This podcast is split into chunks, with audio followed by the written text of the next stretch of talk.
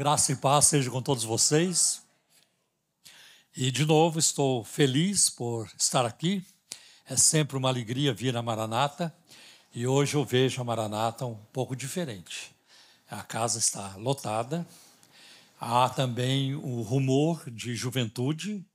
Isso é muito bom, a galera está presente. E não está presente apenas fisicamente, é, com suas vozes, com suas orações, com seu entusiasmo. Isso é muito bom. E eu quero, então, nesta manhã, é, falar com vocês sobre um texto que está na segunda carta do apóstolo Paulo a Timóteo, no capítulo 4. No capítulo 4.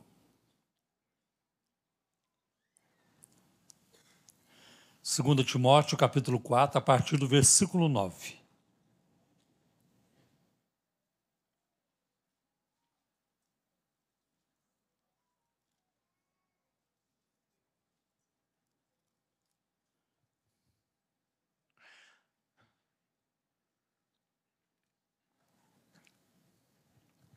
Eu vou fazer a leitura na, na, Almeida, Revista Corrigida. Eu sei que é uma versão mais arcaica, eu quase não a uso uh, nos últimos anos, mas é a Bíblia que eu tenho neste momento.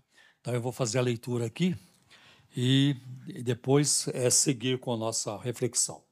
Então, é, 2 Timóteo, capítulo 4, a partir do versículo 9.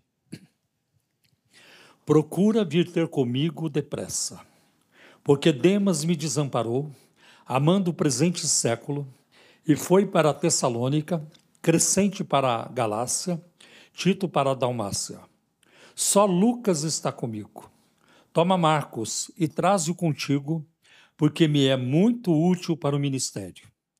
Também enviei Títico a Éfeso. Quando vieres, traz a capa que deixei em Troas, em casa de Carpo, e os livros, principalmente os pergaminhos. Alexandre, o latoeiro ou o ferreiro, causou-me muitos males. O Senhor lhe pague segundo as suas obras. Tu guarda-te também dele, porque resistiu muito às nossas palavras. Ninguém me assistiu na minha primeira defesa, antes todos me desampararam. Que isto não lhe seja imputado. Mas o Senhor assistiu-me e fortaleceu-me, para que por mim fosse cumprida a pregação a todos os gentios, para que a mim, é, desculpe, para que por mim fosse cumprida a pregação e todos os gentios a ouvissem. E fiquei livre da boca do leão. E o Senhor me livrará de toda má obra e guardar-me-á para o seu reino celestial. A quem seja glória para todos sempre. Amém. Saúda Prisca e Áquila e a casa de Onesífero. Erasto ficou em Corinto e deixei Trófimo, doente em Mileto.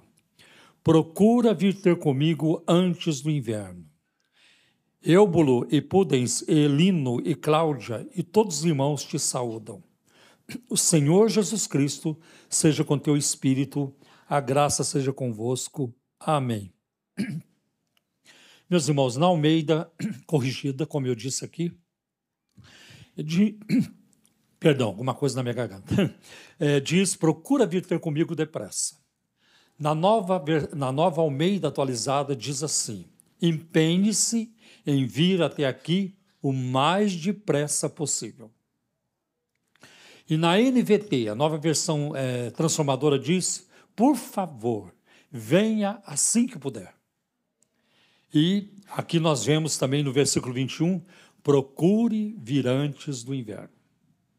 Eu quero começar citando Romanos capítulo 15, versículo 4. Por que essas expressões da Bíblia? Procure ver comigo depressa. Por que, que isso é importante? Bem, a Bíblia diz é, que tudo que no passado foi escrito, foi escrito para o nosso ensino. Isso está lá em Romanos 15, versículo 4. Em 2 Timóteo, capítulo 3, versículo 16 e 17 diz: Toda a escritura é inspirada por Deus e útil para nos ensinar o que é verdadeiro e para nos fazer perceber o que não está em ordem na nossa vida. Ela, a Escritura, nos corrige quando erramos e nos ensina a fazer o que é certo. Deus a usa para, para preparar e capacitar seu povo para toda boa obra. Então, uma palavra que parece sem importância na Bíblia, é, vem, vem depressa, procure vir antes do inverno, tem um significado, porque tudo foi escrito para o nosso proveito. Eu quero falar com vocês de um pastor norte-americano já falecido, mas muito famoso na sua época, chamado Clarence McCartney. Ele foi pastor da Igreja Presbiteriana de Filadélfia, nos Estados Unidos, na rua Art. Em 1915, Clarence McCartney pregou pela primeira vez, no mês de outubro, um sermão com base neste texto: Venha antes do inverno. E ele colocou um título no seu sermão. Ele colocou o título Agora ou Nunca. Agora ou Nunca. Por 40 anos, preste atenção, por 40 anos, McCartney pregou sempre no mês de outubro este mesmo texto. Por 40 anos. No mês de outubro, este texto procura vir antes do inverno. A última vez que ele pregou é, neste texto foi em 1955, na primeira igreja presbiteriana de Pittsburgh. Em 1945, este sermão do McCartney foi publicado numa encadernação especial e distribuído em grande quantidade com o título Um Sermão com uma História. Por que, que McCartney fez isso? Por que, que isso aconteceu na vida deste pastor presbiteriano? Bem, no segundo ano do seu pastorado em Filadélfia, ele ficou impressionado, aqui está a razão. Ele ficou impressionado com o número de estudantes de medicina que estudavam no entorno da sua igreja e frequentavam os cultos. Assim, ele instituiu um culto anual para os estudantes, sempre no mês de outubro. E ele então preparou uma carta que foi enviada para todos os estudantes das diferentes uh, classes uh, estudantis, convidando-os para aquele culto especial.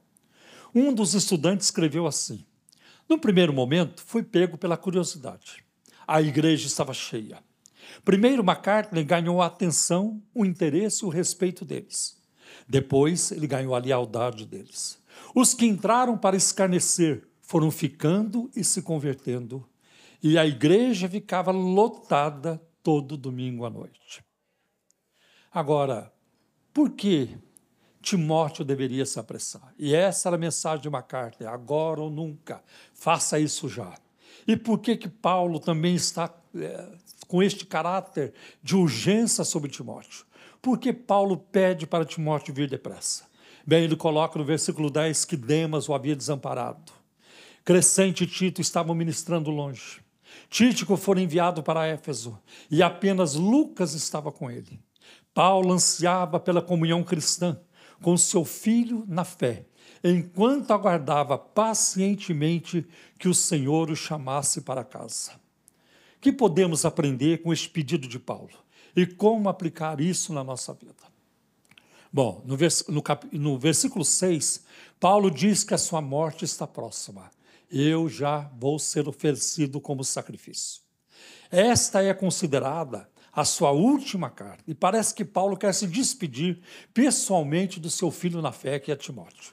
Aliás, Paulo já havia feito uma despedida lá em Atos capítulo 20, a partir do versículo 17, quando ele estava em Mileto e ele pediu para os, os líderes de Éfeso, os bispos de Éfeso, que viessem vê-lo, porque ele queria falar-lhes pela última vez. E as palavras de Paulo ali são solenes e muito importantes. E o capítulo 20 de Atos termina com Paulo na praia, se despedindo dos irmãos, dobraram os joelhos, oraram, os irmãos o abraçavam e beijavam e choravam, sabendo que era a última vez que veriam o apóstolo Paulo. Existe um momento de despedida, pastor, como está existindo entre você e o seu xará, o nosso xará. Então, nós vamos ver que Paulo sabia disso, a sua morte estava próxima, né? e ele queria se despedir. E Paulo pediu três coisas a Timóteo, no versículo 13: Quando você vieres, traze a capa que eu deixei em Troas, em casa de Carpo, e os livros, principalmente o pergaminho. Por que, que o apóstolo Paulo tem que pedir uma capa para Timóteo? Ele não poderia pedir uma capa emprestada para os irmãos de Roma? Porque o inverno estava se aproximando, a prisão ia se tornar extremamente fria e ele precisava de uma capa. Ao pedir a capa, o apóstolo Paulo demonstra que ainda quer cuidar do seu corpo mas você vai morrer dentro de uma semana ou, ou, ou, um pouco mais. Mas eu ainda quero cuidar do meu corpo. Nós precisamos a cuidar do nosso corpo. E eu vou dizer para você, eu estou me cuidando. Eu estou me cuidando. Cuidado com o que como, cuidado até com a minha aparência. De vez em quando faço um tratamentozinho aqui e ali, as rugas vão, as manchas vão saindo. É, isso é muito bom, isso ajuda na autoestima. Pode cuidar do tempo do Espírito Santo, que não é pecado. Não é pecado, é coisa boa cuidar do tempo do Espírito Santo. E cuidado com o garfo. O garfo é para alimentar o nosso corpo e não para enterrá-lo. Tá? e não para enterrá-lo. Então, seja comedido, seja equilibrado, cuide do seu corpo, templo do Espírito Santo. E o corpo é tão importante que Jesus vai ressuscitá-lo um dia. Nós vamos ressuscitá-lo, nós vamos ressuscitar. Então ele fala da capa, né? E outra coisa, ele fala dos livros traga os livros. Né?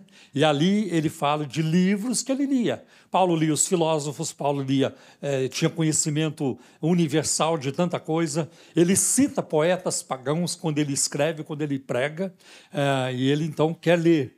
Paulo quer ler. E ele não está com vergonha de Timóteo pensar assim: ah, agora eu sei de onde Paulo está tirando os seus sermões. Ele anda lendo, não tem importância. A Bíblia diz, e ele mesmo escreveu a Timóteo: no, é, persiste em ler. 1 Timóteo 4,13 persiste em ler. É, é, o cuidado da mente. Né? Então nós vamos ver isso, principalmente os pergaminhos. Então, quando Paulo diz eu quero ler, ele está cuidando da mente. Gente, cuidado com a internet. É muito lixo. É muita coisa ruim.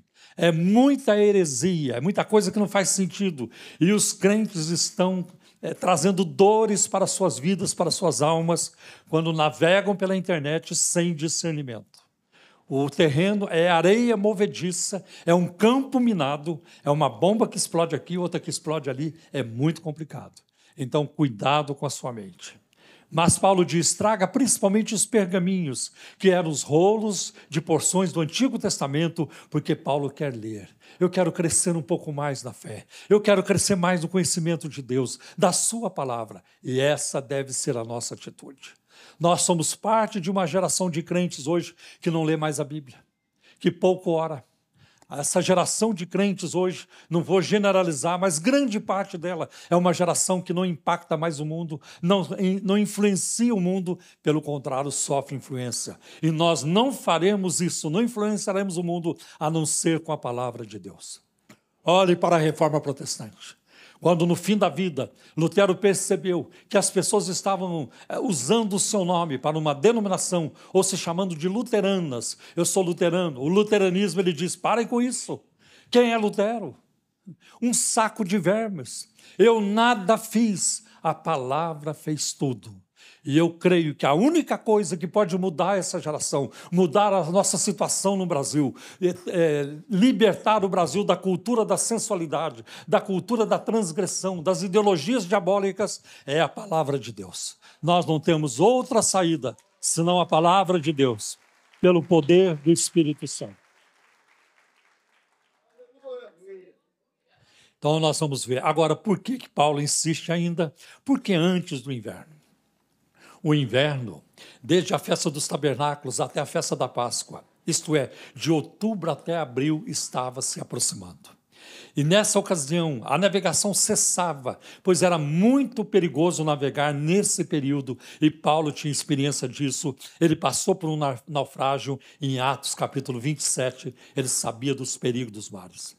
Os mares eram fechados para o tráfico no inverno eh, e o transporte ficava, ficaria completamente fechado.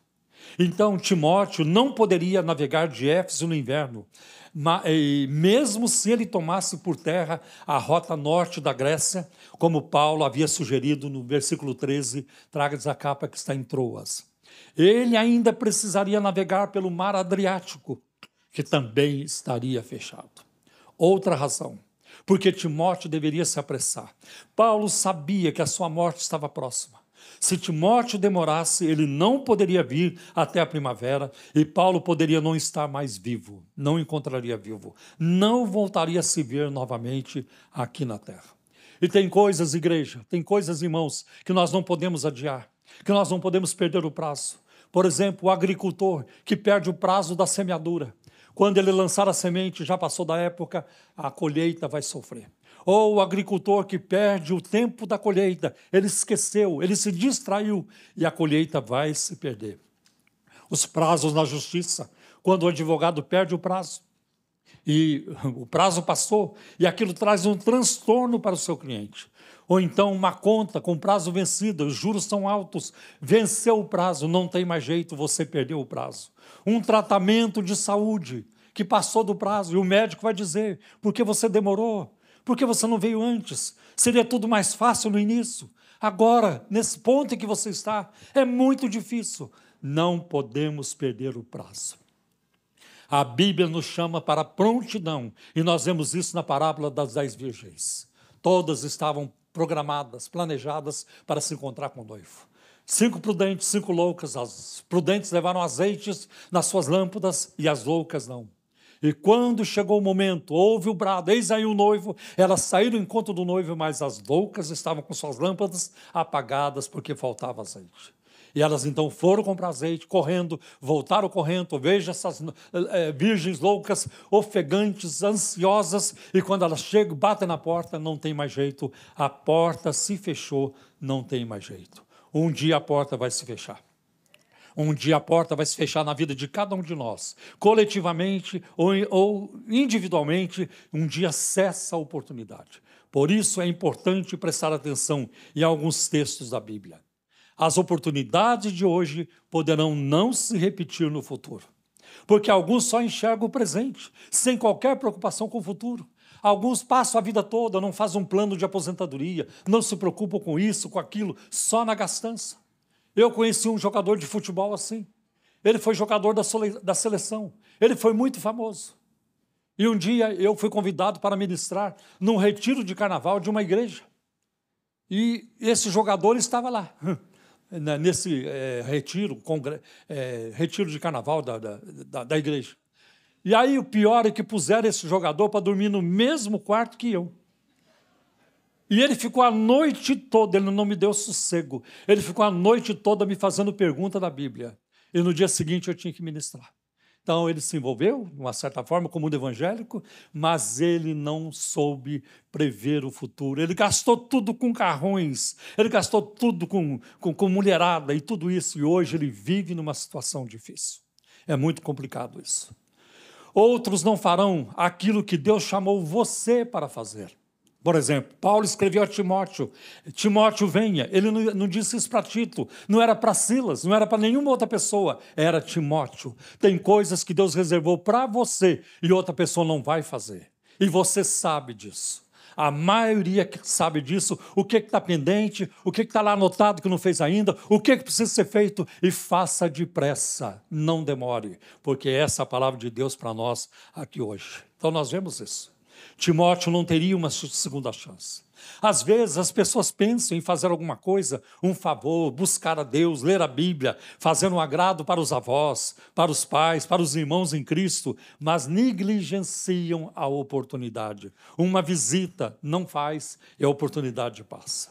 Olha o que Jesus disse em João capítulo 9, versículo 4. Devemos cumprir logo as tarefas que nos foram dadas por aquele que me enviou. A noite se aproxima quando ninguém pode trabalhar. Gálatas 6, versículo 10. Por isso, sempre que tivermos oportunidade, façamos o bem a todos, especialmente aos da família da fé. Aproveite a oportunidade. Olha o que diz Efésios capítulo 5, versículos 15 e 16. Portanto, sejam cuidadosos em seu modo de vida. Não vivam como insensatos, mas como sábios. Aproveitem ao máximo todas as oportunidades nesses dias maus. Os dias de Paulo eram dias maus, os nossos são também.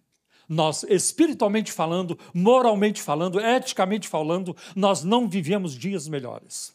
Nós avançamos na tecnologia, a medicina avança, a tecnologia avança, o conhecimento avança, a informática avança, mas nós estamos recuando moralmente falando. O ser humano é um fracasso moral desde o jardim do Éden. Por isso nós não podemos viver como insensatos, mas como sábios. Veja, Bartimeu aproveitou a oportunidade. Quando disseram para ele, é Jesus quem está passando, aquele cego, deitado à beira do caminho, disse: É a minha oportunidade, eu não vou deixar isso passar. E mesmo as pessoas gritando com ele: Cala a boca, fica quieto. E ele mais gritava: Não, ninguém vai barrar essa minha oportunidade, ninguém vai me impedir essa oportunidade. Se você clamar, se você tomar uma decisão, ninguém vai te impedir, nada vai te impedir se você clamar ao Senhor, porque Ele tem vontade, Ele tem prazer em atender você e ajudar você. Nós vemos ainda o próprio Zaqueu, lá em Jericó, em Lucas 19. Ele sabia, é a minha oportunidade, ele vai passar por aqui, eu não posso deixar de vê-lo. E ele subiu na árvore. E quando Jesus o viu, disse: Zaqueu, desce depressa. E ele desceu e recebeu Jesus com alegria na sua casa. E a salvação entrou ali na vida de Zaqueu. Como isso é importante. Se você é crente, e agora uma palavra para todos nós aqui, e se você é crente e vive na prática do pecado, essa é uma chamada urgente para você. Pare de pecar. Não é antes do inverno. Pare de pecar antes do inferno. Essa é a melhor coisa, é a melhor coisa que você tem que prestar atenção aqui hoje. Pare de pecar antes do inferno. Quando chamados, os discípulos responderam prontamente. Nós vemos, por exemplo, em Marcos 1,18, no mesmo instante, deixaram suas redes e seguiram Jesus.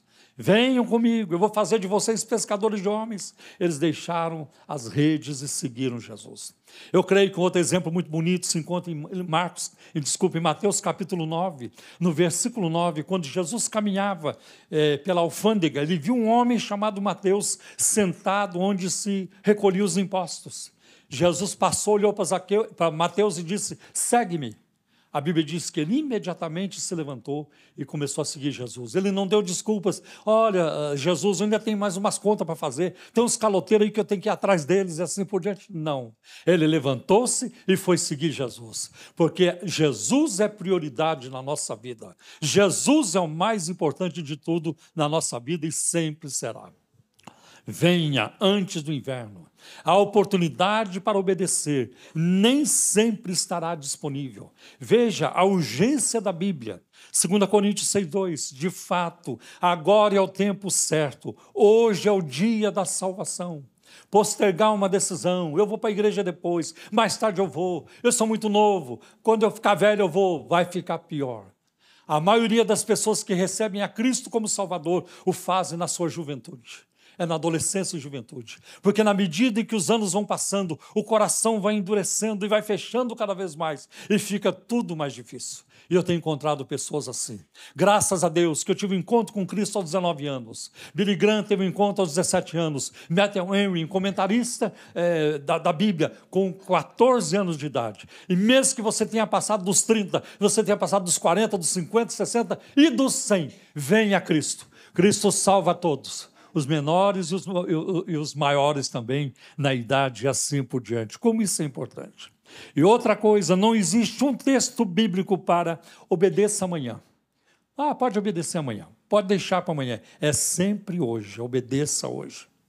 A ênfase é no agora. Por quê? Por que, que a ênfase é no agora? Porque a vida é incerta. Está lá em Tiago, capítulo 4, versículo 14. Ei, vocês que dizem, iremos a tal lugar e lá contrataremos e ganharemos, né? vamos lucrar muito. Né? o que é a vida de vocês? Vocês deviam dizer se o Senhor quiser, porque a vida de vocês é como um vapor que aparece e desaparece. Ao invés de que, ao invés de que vocês deveriam dizer, se o Senhor quiser e se vivermos, faremos isto ou aquilo. Uma outra razão para nós não demorarmos, a ênfase é no agora, porque o Senhor pode voltar a qualquer momento. Jesus poderá voltar a qualquer momento. Outra coisa, nós vamos ver que a vida é incerta, muitos morrem antes de envelhecer. A primeira sepultura na Bíblia foi aberta para um jovem, não foi para um idoso, foi para Abel, a primeira sepultura. E uma outra coisa, o coração pode mudar com o tempo, pode estar aberto hoje, mas não, não talvez amanhã não estará mais aberto. E agora eu quero é, entrar numa parte da, da pregação onde eu vou é, fazer uma especulação. Eu não vou ensinar isso como verdade, apenas para ilustrar aquilo que eu estou pregando. E eu vou fazer a, essa especulação e essa, é, essa ilustração, porque os meus, o Clarence McCartney ele fazia isso. Ele também usava desse recurso. E um outro que usava também esse recurso era o, Spurgeon, príncipe dos pregadores ingleses. Ele usava muita imaginação também na pregação, e é o que eu vou fazer a partir deste momento. O que eu vou falar agora não está na Bíblia, mas poderia estar. Mas como não está, é apenas especulação e não como verdade. Então a pergunta aqui que eu quero colocar é: Timóteo chegou a tempo? Timóteo conseguiu chegar a Roma? Ele chegou no tempo certo a Roma? Não sabemos. Nós não temos nenhuma informação de que Timóteo chegou lá com Marcos atendendo o pedido de Paulo. Vamos supor que ele tenha demorado um pouco para viajar. Vamos ver a agenda de Timóteo, ela está cheia. Tem que celebrar uma santa ceia, eu tenho que ordenar alguns irmãos ao, ao, ao ministério, eu tenho que fazer uma visita, eu tenho uma, um, algo a fazer aqui, ali, eu tenho que escrever uma carta e assim por diante. E, não, do, não, não da Bíblia, uma carta para outros irmãos. E ele se atrasou. Finalmente, ele consegue se desvencilhar de tudo e ele vai para o porto. E ele chega lá no porto para embarcar no navio. Pode ser que tenha chegado com, com Marcos ou não, não sabemos. E ele chega lá todo espavorido, ansioso também, apressado, e ele descobre que o navio já havia partido. Ele perdeu a viagem. Você imagina o Timóteo voltando para casa com a bagagem na mão, triste, angustiado, amargurado. Por que, que eu não me aprecio um pouco mais? Talvez uma questão de 10 minutos, 20 minutos, meia hora, uma hora, e eu perdi essa viagem. A capa estava ali, os livros estavam ali, os pergaminhos estavam ali. E o meu mentor, o meu, meu discipulador está lá do outro lado, precisando dessas coisas. Imagine como, que inverno angustiante Timóteo não passou. O inverno todo pensando, como é que está Paulo? Como é que está a situação? Será que ele conseguiu uma capa? Como é que está a sua situação? Mas a primavera chegou e ele está novamente no porto para embarcar. E agora ele está lá, chegou bem antes, e ele embarca. Ele está temeroso de um lado, mas esperançoso do outro. Será que vou ver o apóstolo Paulo? Será que ele vai me receber ainda quando eu chegar lá? Será que eu vou vê-lo? É. E ele então embarca. A primavera chegou, ele está lá. Ao chegar a Roma, ele vai até a prisão e os guardas não lhe dão a mínima. Ah, o apóstolo Paulo, e Paulo, Paulo de Tarso, e ninguém lhe dá mínima. Ele sai da, da, da, prisão e ele vai procurar os irmãos de Roma. E finalmente ele encontra os irmãos de Roma e ele é informado de que o apóstolo Paulo já havia sido decapitado durante o inverno. E ele recebe o seguinte recado dos, dos irmãos de Roma: O apóstolo Paulo falava muito de você, ele gostava muito de você. E ele nos pediu que se nós um dia encontrássemos você, que nós disséssemos a você, fale a Timóteo que eu o amo muito, que eu nunca deixei de orar por ele. Venha antes do inverno pode significar muita coisa. Venha antes do inverno pode é estar pronto para servir a Deus com seus talentos, tesouro e tempo. O crente entrega a Deus três T's: tesouro, talento e tempo. Venha antes do inverno significa que você precisa se envolver com a obra de Deus hoje não é para deixar para depois, é hoje que o Espírito Santo cobra de você. Por que, que você ainda não participa do coral? Por que, que você não está fazendo a, a, a escola bíblica dominical? Por que, que você não participa do, do, do, grupo de intercessão? Por que, que você só vem no domingo, senta e, vai, e não cumprimenta ninguém, sai e vai embora? Não é essa a vida que o Espírito Santo quer para você. Deus quer te transformar numa árvore frondosa. Deus quer ver você em crescimento. Deus quer ver você cheio do Espírito Santo. Deus quer ver você nadando na unção do Espírito. É isso que Deus quer para cada um de nós. Deus quer nos usar poderosamente. Venha antes do inverno, venha para a presença de Deus, venha para o louvor, venha para as atividades, saia às ruas, traga alguém da sua família ou fora da família, mas não deixe de servir a Deus. Venha. Talvez venha antes do inverno significa que você precisa se consertar com Deus você não está bem, você tem ofendido o Espírito Santo continuamente, você faz parte de um grupo escravizado pelo pecado e não consegue largar. São amarras que te prendem, a sua alma não é livre, você não tem alegria, as suas emoções estão em frangalhos, o sentimento de culpa é contínuo, você não consegue orar, não consegue ler a Bíblia, tudo é pesado, tudo é difícil demais. Venha, venha antes do inverno, porque Jesus está aqui, ele não foi decapitado, ele continua no trono, ele continua presente na sua igreja, Ele quer te abençoar, Ele quer te usar. Venha antes do inverno. Talvez vir antes do inverno significa pedir perdão para alguém. você está amargurado, triste, melindre, tudo isso, você é refém de alguma pessoa. Libera o seu coração, solta o seu coração, perdoa. E assim como Cristo nos perdoou, e a nossa ofensa foi muito maior do que a ofensa de alguém para com você. Ele nos perdoou e continua nos perdoando. Você sabia que o sangue de Jesus Cristo, seu Filho, nos purifica continuamente do nosso pecado? Não é só uma vez, é continuamente no nosso pecado. Então você deve também perdoar para você ser livre para servir a Deus. Venha antes do inverno significa preparar-se para o ministério. Você está parado. E Deus quer te usar. Deus tem um chamado na sua vida. Deus tem um ministério na sua vida. Deus te deu uma voz para cantar. Deus te deu uma inteligência. Deus te deu tudo isso. E você vai aprender teologia. E você vai aprender outras disciplinas. E você será uma bênção na mão de Deus. Talvez o seu chamado não seja é, no, no, no, aqui no púlpito, talvez seja para ser um ministro de Deus numa sala de cirurgia, é, numa construção civil ou em qualquer outra atividade da vida. Deus vai te usar. Coloca-se na mão de Deus. Faça isso antes do inverno. Isso é muito importante. Venha antes do inverno significa obedecer o Evangelho. Chega de rebelião, chega de desleixo, chega de olhar para as coisas de Deus e dizer draga e as coisas assim.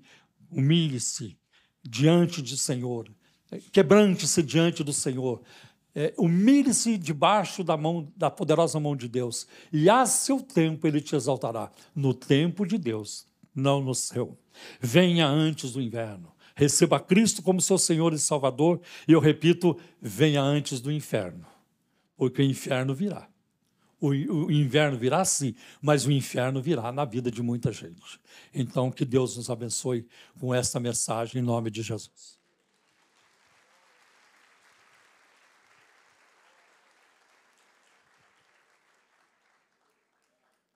Quero orar com vocês. Eu não quero constranger ninguém, mas vou fazer algo que o Espírito Santo está me dizendo para fazer. Se você acha que essa mensagem falou com você, Vamos ficar de olhos fechados. Eu peço que você fique em pé, eu quero orar por você. Para que algum apelo do Espírito Santo se concretize na sua vida. Eu não sei em que áreas você. Deus sabe, você sabe. Pai, em nome do teu filho Jesus, nós estamos aqui nesta manhã, necessitados de ti. O Senhor sabe da necessidade de cada um.